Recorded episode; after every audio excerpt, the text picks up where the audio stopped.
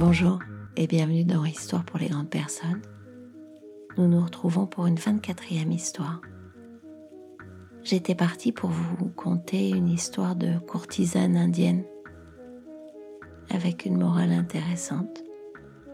Et puis finalement, je change mon fusil d'épaule et on va partir sur quelque chose de très court, qui est le premier pas probablement pour tous les gens qui demandent comment changer, comment ne pas expérimenter telle ou telle émotion, comment arrêter d'être en colère, comment... Donc, je vais vous partager l'histoire des deux loups. Un matin, un vieux Cherokee voit son petit-fils en colère suite à une dispute avec son meilleur ami.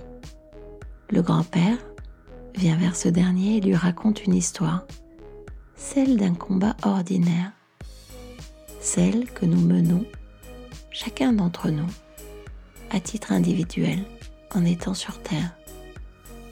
Parfois, dit le grand-père, il m'arrive également de ressentir de la haine contre ceux qui se conduisent mal. Cette colère ne blesse pas mon ennemi et elle m'épuise. C'est comme avaler du poison et désirer que l'autre en meure. Souvent, j'ai combattu ce sentiment. En fait, à l'intérieur de nous, un constant combat a lieu tous les jours, tous les jours à l'intérieur de moi. Et ce combat, il se passe entre deux loups. Deux loups, grand-père? Oui, deux loups. L'un est méchant, il ne connaît que la colère, l'envie, la jalousie, la tristesse, le chagrin, l'avarice, l'arrogance. L'apitoiement et un sentiment d'infériorité le poussent au ressentiment, au mensonge et à la vanité. L'autre loup est bon.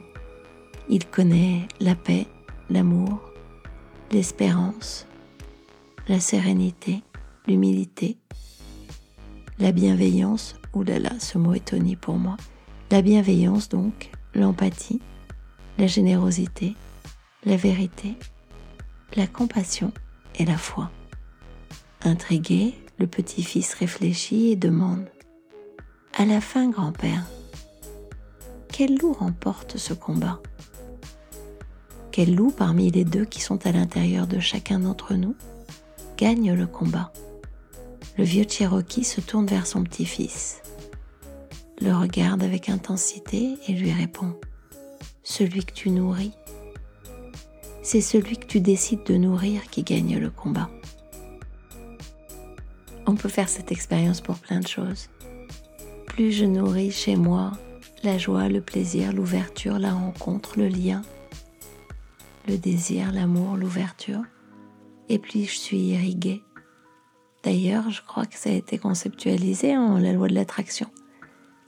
À l'inverse, plus je suis dans la colère, effectivement, le combat, la défiance, le jugement de l'autre, plus je confirme ma vision du monde.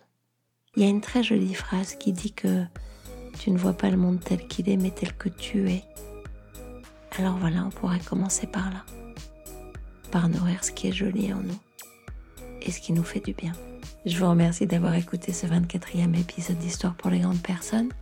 Je vous retrouve dans 15 jours sur toutes les plateformes de podcast, Apple Podcast, Deezer, Google Podcast, Spotify et tellement d'autres.